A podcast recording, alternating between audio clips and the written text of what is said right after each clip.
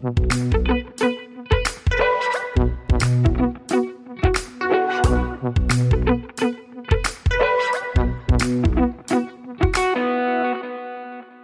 und herzlich willkommen zur fünften Folge unseres Wissenschaftspodcasts Praktisch Theoretisch. Mein Name ist Stefan. Und ich bin Rebecca. Hallo. Rebecca, ich habe mir heute was ganz Besonderes überlegt, um hm. das Gespräch mit unserem Gast einzuleiten. Und zwar habe ich etwas mitgebracht. Hm, ein Buch, für alle, die es nicht sehen. Äh, schon mal ein kleiner Spoiler. Ähm, aber ich lese einfach mal vor. Es ist von Philipp Zimbardo, der Lucifer-Effekt, die Macht der Umstände und die Psychologie des Bösen. Und da ich äh, zufälligerweise auch Sozialwissenschaften und nicht nur Literaturwissenschaft studiert habe, fällt mir dann natürlich sofort auf, dass er ein relativ berühmter Sozialpsychologe ist, ein amerikanischer. Und unser heutiger Gast ist auch Sozialpsychologe. Und von daher glaube ich, es hat irgendwas damit zu tun. Aber was genau hast du dir denn dabei gedacht, Stefan? Genau, unser heutiger Gast ist nämlich Andreas Zick, der ist auch Sozialpsychologe und der leitet hier an der Uni Bielefeld das Institut für interdisziplinäre Konflikt- und Gewaltforschung. Das ist wieder das schwierige Wort, interdisziplinär. Ja, ich kenne Andreas Zick, weil ich 2011 angefangen habe, an der Uni zu studieren, und zwar Lehramt, also Mathematik und Geschichte auf Lehramt. Und natürlich gehört dazu auch ein Teil Erziehungswissenschaft, also zum Lehramtsstudium. Und da hat Andreas Zick damals, also 2011 rum, die Einführung in die Sozialisationsforschung ja gelesen. Und die habe ich besucht, natürlich. Und da hat Andreas Zick immer sehr gute Bücher empfohlen. Und eins dieser Bücher war eben das von Philipp Zimbardo.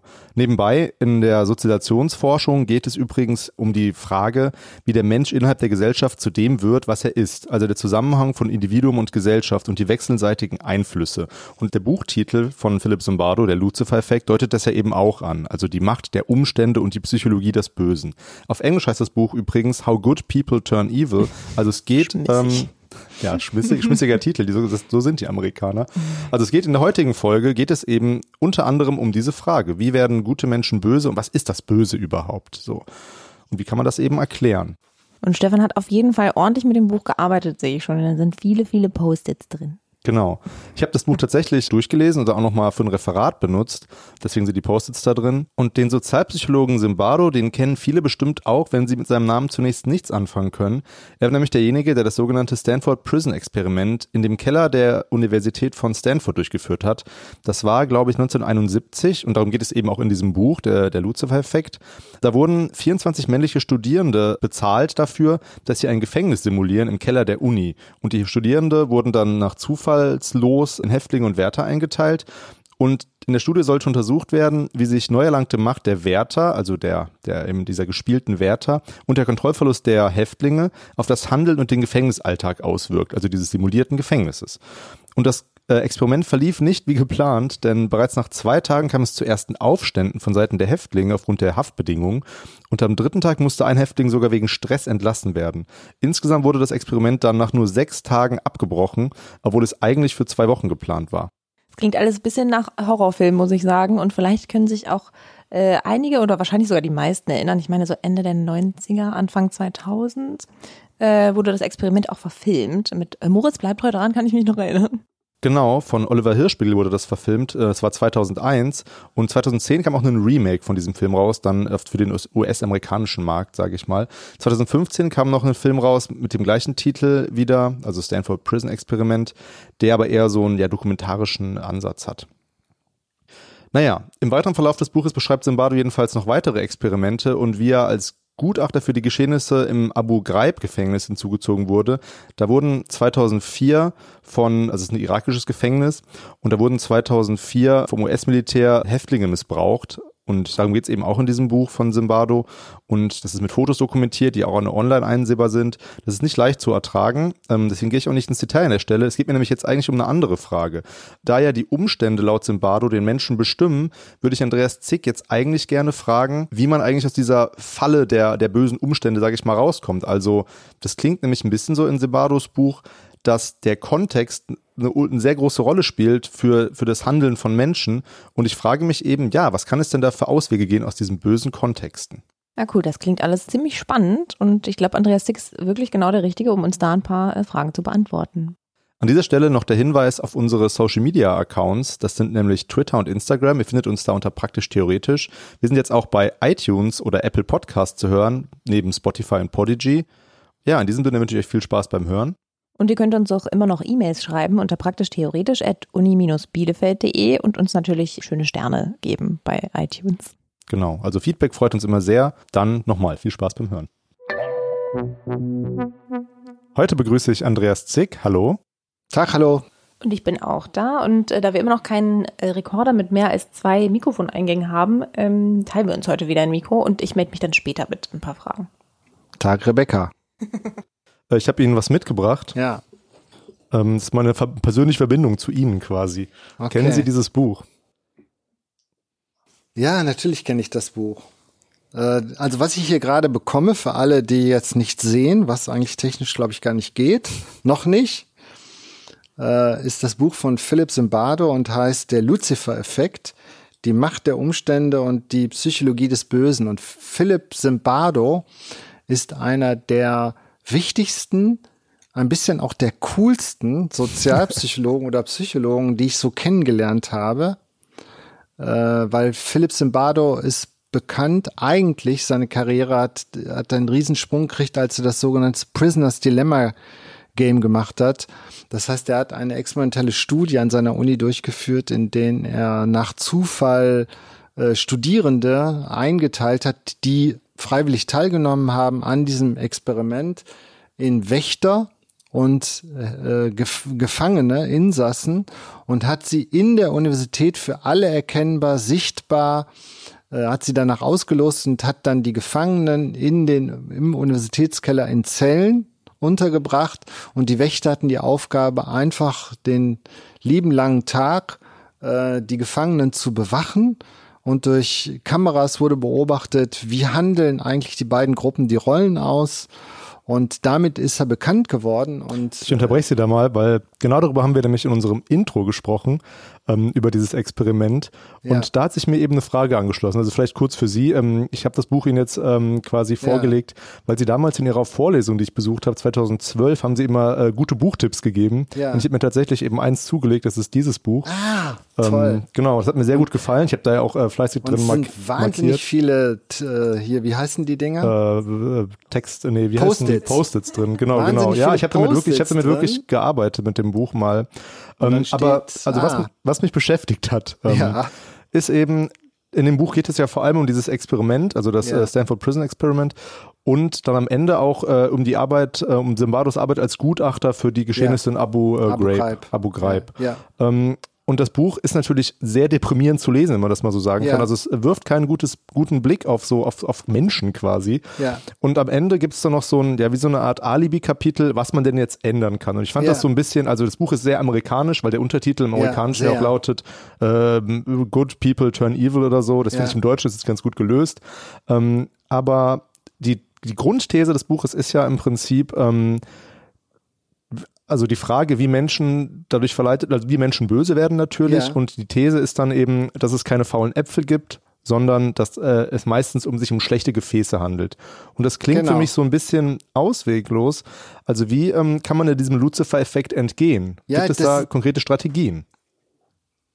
Ja, ich meine, Phil Zimbardo ist mal nach Deutschland gekommen, weil es den Kinofilm gab. Äh, Das Experiment von das Experiment mit Moritz bleibt treu und Genau. da floss Blut und dann hat der Spiegel das so skandalisiert, hat gesagt, das entspricht der Kinofilm doch überhaupt nicht dem, was in dem Experiment gelaufen ist. Und dann habe ich mit Phil Zimbardo ein bisschen Schützenhilfe gegeben, weil der traf nun in Deutschland ein und es gab massiv Kritik an allem. Und er als Amerikaner dachte, cooler Film und so weiter. Und ähm, na, das eine ist, Phil Zimbardo will tatsächlich erklären, äh, warum Menschen bereit sind, andere, anderen Gewalt anzuüben, sie zu foltern, sie zu töten. Das heißt, das ist sein Erkenntnisinteressen, das muss man ernst nehmen. Ich höre die Frage oft, gibt es da keinen Ausweg? Ähm, sind wir dann als Gewaltforscher, als Aggressionsforscher, so, so galt er lange, äh, sind wir dann, haben wir auch die Pflicht, den Ausweg zu zeigen oder können wir nicht das, zumal die Befunde in die Gesellschaft geben und sagen, so, jetzt macht mal bitte was? Mhm. Ne? Aber was Weil, ist ja die Frage dann? äh, ne? Das macht die Religion auch und alle laufen ja hinterher, ne? Ja, Gottes Sohn ans Kreuz zu nageln und dann zu sagen, so liebe Menschheit. Ähm, nein, das Interessante ist ja bei, bei Zimbardo, dass er zumindest mit einem Mythos aufräumt. Der Mythos ist, dass es Menschen gibt, die vor diesem Bösen der Gewalt geschützt sind und andere nicht, mhm. aufgrund ihrer Persönlichkeitsstruktur, wie auch immer. Ähm, er ist ein radikaler Kontextualist. Der hat so eine ganze Schule begründet des Kontextualismus, der sagt, wir können alle in Situationen hineingekommen kommen, in denen wir anderen Gewalt ausüben, weil wir in Gruppen, in Kollektiven deindividuieren. Also mhm. die individuellen Wertvorstellungen und mein Gott, wir leben in einer Zeit in, mitten in Europa und wir haben in der Ukraine Krieg. Das heißt, hier sterben Menschen und auf der Flucht sterben Menschen und wir gucken zu. So, ich finde, die Lösung, die er da schon drin hat, ist, ähm, er stärkt die Soziologie, weil er sagt, das bedeutet hinten raus, man muss den Kontext so gestalten, dass wir nicht böse werden. Er muss, der Kontext muss uns die äh, Gelegenheit geben, wir müssen die Kontexte stärken, so dass Menschen diese Aggressionsbremse, die auch wichtig ist, haben. Was ihm fehlt, ist das positive Motiv. Also so etwas wie die Idee der Zivilcourage, dass ich aus Zivilcourage Selbstwert erhalten kann, dass ich aus hilfreichem Verhalten Selbstwert erhalten kann. Das ist richtig. Was Simbado aber auch gemacht hat, also wenn wir jetzt in der Vorlesung reden würden, er hat jetzt und damit äh, beglückt er jetzt auch ganz Europa, also mittlerweile verdient er viel Geld, indem er seine Ideen verkauft. Das gehört ja auch zum amerikanischen dazu. Der macht so ein riesen Heldenprogramm. Also seine Idee ist jetzt Heroes. Mhm. Das heißt, er bildet, das steckt hinten im Buch so ein bisschen ja. drin. Ich finde es nicht besonders geglückt, weil die radikale Konsequenz ist in dem Buch, macht die Gesellschaft besser. Macht die Kontexte besser. Schafft für mehr Gleichwertigkeit in den Kontexten. Baut dort Diskriminierungsgrenzen hinein. Äh, und notfalls holt die Leute raus aus dem Kontext, um sie da zu schützen. Und jetzt macht er dann doch ein Vorbildprojekt und letztendlich so ein bisschen so Modelllernen. Das heißt irgendwie, es gibt den Hero, das ist sehr amerikanisch, mit dem man sich identifiziert, dessen oder deren Verhalten man lernt und dann ist man geschützt. Ne? Weil er sieht natürlich auch in Abu Ghraib, in dem großen Bericht, dass einige unter anderem Wissenschaftlerinnen und Wissenschaftler dort einfach hätten ähm, aussteigen müssen. Äh, die, Fol die Geschichte der Folter in Amerika sagt uns ja sehr deutlich, wie auch die Wissenschaft damit gearbeitet hat. Hm, ja, da gibt es ja auch Belege, wie die CIA genau. da und er hat das hat. gemacht und eigentlich äh, wäre es ja stärkt die Zivilcourage, stärkt Menschen darin auch auszusteigen. Aber jetzt macht er das Heroes-Programm. Ähm, er ist ein radikaler Kontextualist ähm, ich denke immer noch, tatsächlich spielen viele psychologische Prozesse, kollektive Emotionen, Affektkulturen, gerade wir forschen hier in Bielefeld extrem viel zur Radikalisierung. Das heißt, wir gucken uns viele individuelle Biografien an, äh, warum Menschen bereit sind, andere Menschen für die Ideologie zu töten. Das kann ich nicht alles erklären. Mhm. Also das ist aber, sagen wir mal, ich denke, unsere Antwort müsste eigentlich sein, auf diese auch Form der amerikanischen Wissenschaftskultur, äh, die europäische Kultur stark zu machen. Und da, da kommen wir her. Und äh, da ist Philipp Zimbardo nie richtig mit klargekommen, weil in, in Europa haben wir eben diese Kultur der Konfliktforschung und in der Sozialpsychologie diesen strengen Blick, dass kollektive Identitäten der eigentliche Mechanismus sind. Das Ausmaß, in dem wir uns an Gruppen binden und damit die Identität von Gruppen als unsere Identität adaptieren. Sie wird ein realer Teil von uns. Der ist enorm wichtig. Und die Idee, die Suggestion, nur den Kontext, also da fehlt ihm auch Soziologie, da hätte er schon ein bisschen auch in der Soziologie mal gucken müssen, was denn da so gibt. Mhm.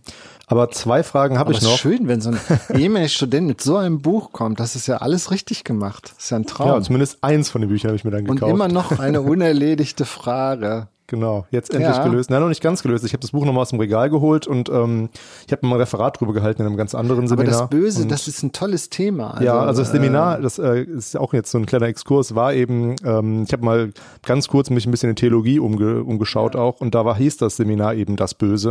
Haben wir viel zu Hannah Arendt gemacht und dann habe ich eben ähm, dieses Buch äh, quasi referiert. Das war so ein bisschen das, warum da so viele ähm, ja, Markierer habe drin sind. ich hab damals, äh, werden wir alles wieder erleben in den, äh, deswegen habe ich Theologie sehr gerne studiert. Ich habe viele Seminare besucht zu der These vom Erbe der Gewalt. Also wie viel Gewalt ist in der christlichen Religion, wie viel Gewalt wird über die Theologie, über die Lehren verbreitet, wie viel Gewalt erträgt das. Ah, jetzt merke ich gerade, dass ich in Sie abgerutscht bin, obwohl wir uns ja vor dem Gespräch auf das Du geeinigt haben. Damit versuche ich jetzt mal weiterzumachen. Äh, Andreas, du hast gerade zwei, von zwei unterschiedlichen Kulturen gesprochen und das deckt sich auch mit dem, was ich mir vor dem Gespräch rausgeschrieben habe. Ähm, also ich hoffe, ich liege da jetzt richtig, wenn ich da mal anfange, das ein bisschen auszuführen. Ähm, es gibt zwei Schulen der Sozialpsychologie, nämlich die amerikanische und die europäische. Und die europäische so Sozialpsychologie hat sich als Teilgebiet der Soziologie entwickelt, was du gerade gesagt hast, weshalb Gruppen da eine größere Rolle spielen. Und diese amerikanische Schule der Sozialpsychologie ist eben Teil der Psychologie, was ja dazu passen würde, dass man lange Zeit nach den faulen Äpfeln gesucht hat. Aber jetzt meine Frage, wie passt denn der Konste Kontextualismus da rein? Weil ich würde jetzt denken, dass es dann irgendwie, also die Gesellschaft, also die Soziologie, und das passt dann ja eben nicht mit dem, was du über die amerikanische Schule gesagt hast. Ja, ich glaube, dass wir müssen jetzt, glaube ich, noch mehr unterscheiden. Jetzt mache ich es noch komplizierter, was immer doof ist, wenn man äh, das jetzt gerade so schön zusammengefasst bekommen hat. Ähm, aber eigentlich müssen wir unterscheiden zwischen einer Sozialpsychologie, die eng mit den Sozialwissenschaften verbunden ist und daherkommt. Also wir kennen ja in Deutschland die Tradition äh, Adorno, die äh, kritische Schule. Und daraus hat sich eine starke Sozialpsychologie in den Sozialwissenschaften, in der Soziologie entwickelt. Also ich hatte jahrelang eine Stelle in Wuppertal. Da war die Sozialpsychologie ähm, ein Teil der Sozialwissenschaften und nicht der Psychologie. Ähm, und dann haben wir eben die empirische Sozialpsychologie, die auch in Deutschland noch eben in den Abteilungen und Fakultäten für Psychologie ist. Ähm, aber, und jetzt kommt der Rekurs nochmal auf die europäische und die amerikanische Tradition. Ganz unabhängig, äh, wo die Sozialpsychologie ist, ähm, sehr deutlich machen, haben Kulturen einen Ein Einfluss auf darauf, wie Disziplinen sich entwickeln. Und ähm, in den USA herrscht ja nicht nur in der Sozialpsychologie, sondern auch in anderen Bereichen so ein stark individualistisches Menschenbild vor. Das heißt, wir finden das auch in anderen Disziplinen, auch in den Geschichtswissenschaften, in der Art, Geschichte zu historisieren. Individualismus bedeutet, die Person, der Einzelne innerhalb der Gesellschaft hat eine hohe Bedeutung. Deswegen haben wir in der amerikanischen Geschichtswissenschaft haben wir sehr viele psychologische und psychoanalytische Deutungen von Führungspersönlichkeiten. Also sehr bekannt ist ja äh, Analysen von Trump, Reagan und so weiter. Man diskutiert da über Leadership, Governance. Ähm, das heißt, da macht sich sehr deutlich ein Kulturunterschied, prägt sich da aus. Und in Europa, und das hat sich eben ausgewirkt, sehr stark auch auf die empirische Sozialpsychologie, stehen wir jetzt in einer Tradition, die ist so gekommen in den 80er Jahren, kann man sagen. Da entwickelten sich starke Schulen, die sagten, gesellschaftlichen Wandel, gesellschaftliche Veränderungen, auch Individuen können wir nicht verstehen ohne die Bindung an Gruppen. Ähm, und ganz prägend waren da die Arbeiten von Tashwell, Henry Tashwell und John Turner, vor allen Dingen aber Henry Tashwell, der in den äh, 70er Jahren schon angefangen hat zu arbeiten über ähm, so die Idee entwickelt hat, dass Menschen zwei wesentliche Aspekte ihrer Identität haben. Das ist die personale Identität, das ist unsere Einzigartigkeit, das, was wir definieren, wie wir uns definieren im Kontext von engen Beziehungen, Freundschaften und so weiter. Und dann haben wir eben, äh, ist das Selbstkonzept bestimmt durch eine Gruppenidentität, durch eine kollektive Identität. Und das wesentliche Argument ist, dass Menschen auf der Grundlage eben dieser kollektiven Gruppenidentität komplett anders handeln können, als wenn ihre personale Identität bedeutsam ist. Und da kam in Europa diese Tradition der Gruppenforschung, die eigentlich versucht, die Brücke zu schaffen zwischen dem sozialen Kontext, den gesellschaftlichen Strukturen, den Institutionen, der Geschichte und der individuellen Entwicklung, dem, was eben Menschen machen, der, der Psychologie. Und in Amerika, und da haben wir ja drüber geredet, ähm, ist die Differenz, ähm, hat man eigentlich diese Brücke, diese europäische Brücke nie geschlagen, sondern in Amerika bis heute eigentlich gibt es diese Differenz zwischen einem methodologischen Individualismus, ganz stark in der Psychologie, ähm, auch Gruppenprozesse zu verstehen äh, unter der Frage, welche Persönlichkeitsaspekte, welche individuellen Wahrnehmungen, Einstellungen, Emotionen spielen da eine Rolle und dann dem, und das ist das, was Simbardo und eine ganze Reihe von Kollegen und Kolleginnen versucht haben, dem entgegenzusetzen, dem Kontextualismus. Das heißt, die These, dass eigentlich es vollkommen egal ist, wie wir als Individuen gestimmt sind, was wir wahrnehmen, es kommt maßgeblich auf den Kontext an. Also, wir werden eben äh, zum Bösen erzogen. Wir werden sozialisiert. Und der Kontext bestimmt, ob wir Gewalt ausüben oder nicht. Und äh, das hat er eben in, in seinem äh, Buch Der Lucifer-Effekt, was du ja dann gelesen hast, weil ich darauf hingewiesen habe, ähm, sehr deutlich gemacht. Also berühmt geworden ist ja der Fall von Lindy Ingham, äh, die gefoltert hat, die Folterberichte in den USA und als der Fall vor Gericht war, Abu Ghraib, Lindy Ingham hat ähm, sich abbilden lassen, fotografieren lassen. Die sind auch in dem äh, Buch drin, die genau. Fotos. Also Und die sind auch online zugänglich, der ganze Bericht, ja. Da hat man eben versucht, äh, was an dieser Persönlichkeitsstruktur, was in dem individuellen Kontext von Lindy Ingham hat eigentlich äh, ihre Tat motiviert. Und dagegen hat eben Zimbardo ganz deutlich argumentiert, sie ist eigentlich nur ein Produkt ihres Kontextes. Das heißt, der Kontext hat Lindy Ingham gemacht und nicht Lindy Ingham hat den Kontext gestaltet. Und das ist dieser Kontextualismus.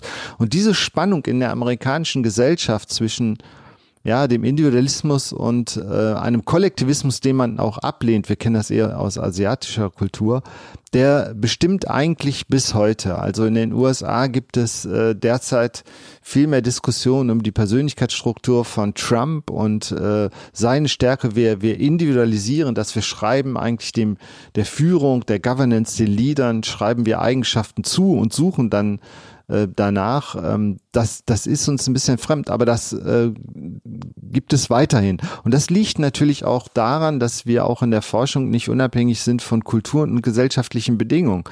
Denn die amerikanische Gesellschaft ist, baut sehr viel stärker auf diesem Wert des Individualismus, auf der Tellerwäscher zum Millionär. Ja, genau. Das ist genau die Idee. Eigentlich, ähm, genau. Und dann würde man aber sagen, eben dieser Tellerwäscher, und jetzt ähm, kommt ja im Grunde genommen das, das inkongruente Bild.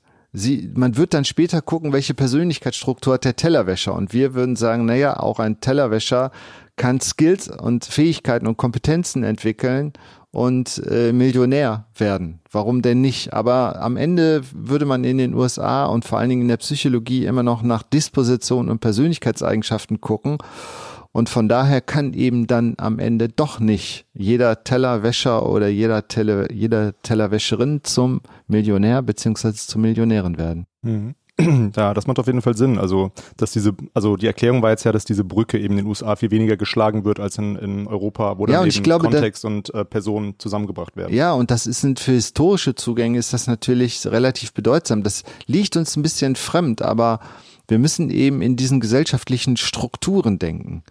Äh, die gesellschaftlichen Strukturen prägen enorm das Menschenbild und das prägt natürlich dann auch die Art und Weise, äh, wie wir forschen. Und natürlich sind die neoliberalen, wettbewerbsförmigen ökonomischen Strukturen in den USA ähm, prägen sich sehr deutlich auch auf Forschung und die Forschungsinteressen äh, aus. Und dagegen hat eigentlich Zimbardo immer revoltiert und wir müssten jetzt darüber diskutieren, ob eigentlich dieses ähm, so, so deutlich andere Bild. Also ich kann äh, Menschen zu Mörder, zur Mörderin machen, indem ich sie einfach in irgendeinen Kontext stelle, in einen bestimmten Kontext stelle. Das heißt, der Kontext entscheidet, ob das so stimmt. Und da, das liegt uns fern. Und europäisch würden wir sagen, naja, es gibt weiterhin Persönlichkeit, es gibt weiterhin ähm, individuelle Disposition, all das.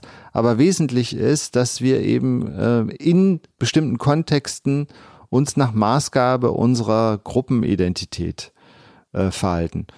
Und das langsam, langsam sickert das ein.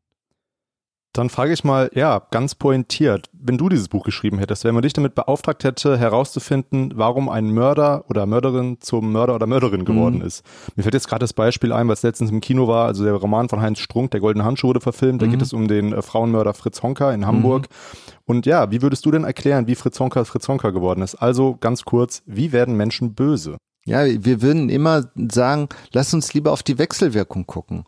Die Wechselwirkung zwischen der Person dem, was die Person ausmacht, dem, wie die Person aufgewachsen ist und den Umständen. Und wir würden sicherlich heute sagen, äh, das ist ein Prozess, in dem ein Mensch zur Mörderin zum Mörder wird. Also wir würden gucken, wie ist die Biografie von Honka? Ich, musste mich relativ früh schon beschäftigen mit einem Kindermörder, weil mein Vater im Richter im äh, ersten großen äh, Prozess war, im Prozess von Jürgen Bartsch, dem Kindermörder, ähm, und wir dann heimlich immer versucht haben, irgendwie die Akten zu lesen. Da war ich noch relativ jung, aber wir haben gerade begonnen zu lesen und die Akten lagen noch lange rum. Wir würden gucken, gibt es da in der Biografie, in der Sozialisation äh, Faktoren, die dann letztendlich diese Radikalisierung, diese Entwicklung äh, zu dieser massiven Gewalt erklären können. Und wir würden, da gibt es sicherlich, ähm, was wir sehen zum Beispiel in der Forschung ist, dass Menschen, die selbst in ihrer Sozialisation Gewalt erfahren haben oder die aus Umständen kommen, in denen Gewalt die sozialen Beziehungen reguliert hat, dass die eine hohe Wahrscheinlichkeit haben, eine höhere Wahrscheinlichkeit das heißt, wir würden versuchen, eine Linie zu ziehen. Und das, das ist anders. Also ich würde äh, dann eben im Fall beim Lucifer-Effekt, äh, würde ich gucken, in welcher Kultur, in welcher Zeit entwickelt sich eine bestimmte Person. Dabei spielen eben schon in der Kindheit und dann vor allen Dingen in der Jugend kulturelle Wertorientierung und so weiter eine Rolle. Dann würde man gucken, in welches Milieu äh, ist die Person eigentlich eingebunden. Wenn wir mal das Buch von Heinz Strunk nehmen, was im Übrigen hart zu lesen ist. Ja, der Film das ist auch hart man, zu gucken. Der Film ist hart zu gucken und das Buch, also irgendwie sollte man es nicht alleine irgendwie machen. Ähm, aber wir sehen ja da, dass ein Milieu, dass es ein ganz bestimmtes Milieu ist, in dem Gewalt eigentlich der Modus der Beziehung ist. Äh, warum letztendlich dann eine Person, diese eine Person, ähm, anfängt zu töten? Das ist eine ganz entscheidende Frage, weil in dem Milieu leben ja viele und nicht viele verhalten sich dann so.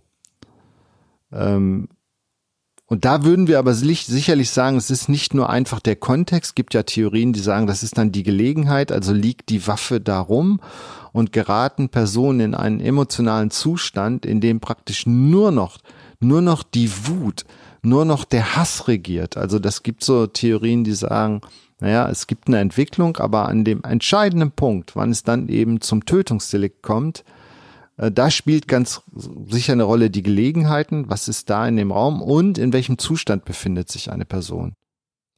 Das ist ganz spannend, was du sagst, denn wir haben in unserer letzten Folge mit dem Evolutionsbiologen Klaus Reinhold gesprochen, der ja auch hier an der Uni lehrt. Und da ging es jetzt nicht so sehr um die Frage, wie werden Menschen böse, aber um die Frage Nature or Nurture. Also ist der Mensch biologisch determiniert oder durch die Gesellschaft? Und Klaus Reinhold hat uns eben gesagt, dass die Frage falsch gestellt ist und es sei nämlich immer eine Mischung aus beidem, nämlich biologischer Veranlagung und den Umständen. Und du hast jetzt vor allem das Individuum und die Sozialisation und die Umstände und das Milieu und so weiter betont. Dabei hast du die Biologie eigentlich komplett ausgeblendet, oder? Ja, weil das Problem ist, dass ich, wenn, wenn ich so eine Antwort gebe auf so eine Frage, dann blätter ich in meinem Gehirn nach empirischer Evidenz. Und dann gucke ich, was weiß ich tatsächlich wissenschaftlich verlässlich. Und ich sage dann Dinge nicht, zu denen ich wissenschaftlich verlässlich so wenig Informationen habe. Wir wissen, natürlich spielt die Biologie Evolution eine Rolle. Ich muss, ich gebe auch hier eine Vorlesung Einführung in die Sozialisationsforschung.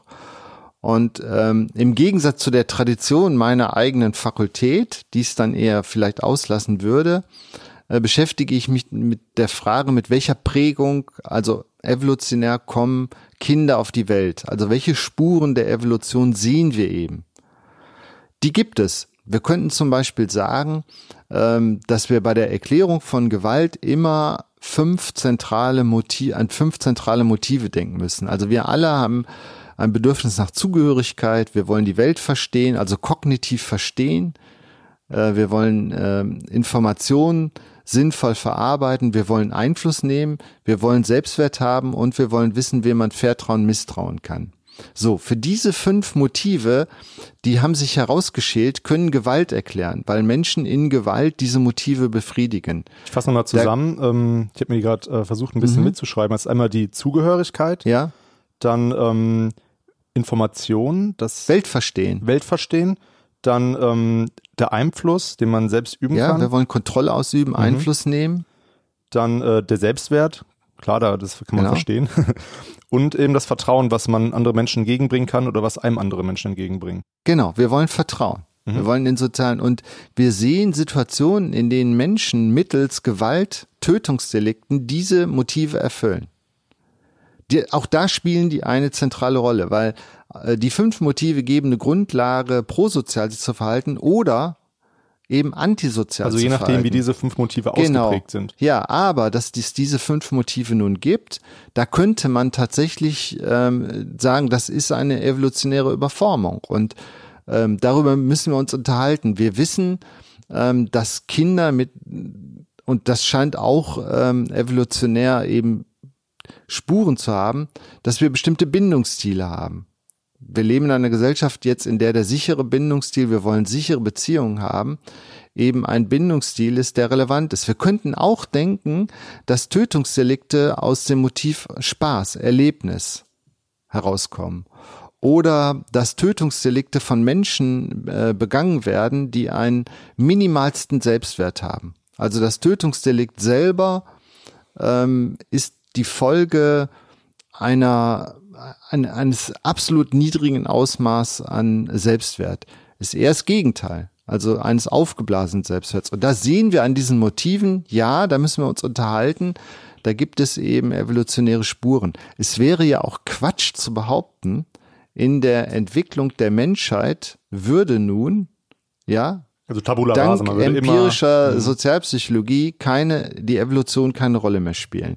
Ähm, das, die Frage ist nur, wenn ich mir einen einzelnen Fall angucke, ein Radikalisierungsphänomen, dann spielen eben trotz möglicher evolutionärer Prägung in der frühen Kindheit, und sowas berichte ich auch alles in meiner Vorlesung, spielen dann eben die sozialen Umstände eine hohe Rolle und eine größere Rolle. Das heißt, wir müssen über das Verhältnis reden. Es gibt ja auch den Kollegen Elbert, der der ähm, über die letzten Jahre immer wieder nach empirischer Evidenz, gerade im Bereich der Gewalt geguckt hat, der äh, zum Beispiel dann viel Evidenz gefunden hat, dass sich Gewalt Wer ist Elbert? Ist das ein? Elbert ist ein äh, Kollege aus Konstanz, ähm, aber kein Biologe. Nein, ein Psychologe, aber der arbeitet, äh, also mittlerweile, wir sind ja jetzt hier zum Beispiel an der Uni Bielefeld, also die Zusammenarbeit über disziplinäre Grenzen hinweg, die ist so stark, so dass wir kaum noch disziplinär ähm, im Grunde genommen solche Phänomene wie schwere Gewalt oder so, das, das, äh, das nicht einseitig würden wir werden. Disziplin selber gar nicht mehr überlassen. Da würden wir eher gucken, na ja, gut psychologisch, mhm.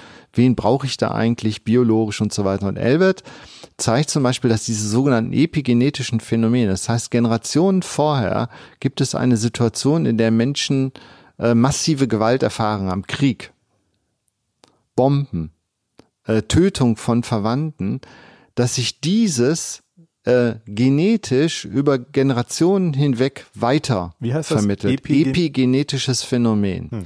Das heißt, wir, ich nenne mal ein Beispiel, weil ich auch in Dresden gelehrt habe und da mit äh, in der Medizin mit Leuten zusammengearbeitet habe und auch bei der Psychotherapie. Ähm, wir finden heute Kinder von äh, von Familien, die ähm, den Bombenangriff auf Dresden erlebt haben, die in einer psychotherapeutischen Behandlung sind und in deren Ängsten und Traumata Spuren dieses, ähm, dieser Erfahrung, dieser Kriegserfahrung sind. Kriegserfahrung vermitteln sich.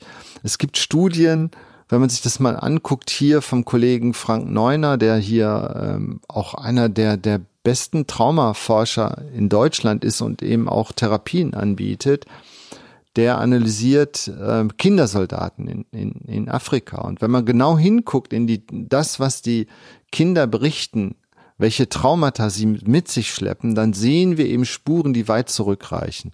Und da merkt man, ja, da haben wir natürlich so etwas wie äh, genetische Faktoren, die durchaus eine Rolle spielen. Und das nehmen wir zur Kenntnis. Und mittlerweile, wir sind ja im Zeitalter, in dem wir äh, praktisch alles kennen können, also in den Neurowissenschaften.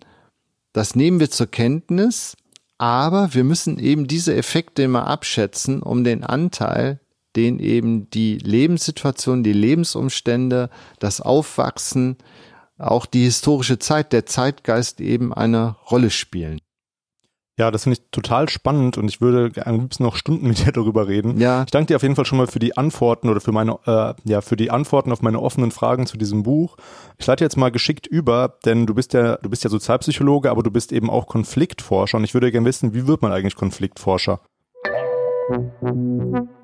Jetzt wundert ihr euch vielleicht, wieso die Folge schon vorbei ist. Und äh, wenn ihr aufgepasst habt, im Intro haben wir ja auch behauptet, ich würde auch noch ein paar Fragen stellen und ich kam aber noch gar nicht vor.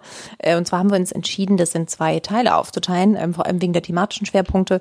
Eben ging es ja vor allem um das Simbado-Buch und die Frage, wie werden Menschen böse. Und im zweiten Teil geht es eben nochmal ähm, um den Weg zu Andreas Zicks Schwerpunkten und äh, seiner öffentlichen Wirkung. Und äh, die hört ihr dann in zwei Wochen. Ja, schön, dass ihr dran geblieben seid und bis zum nächsten Mal. You.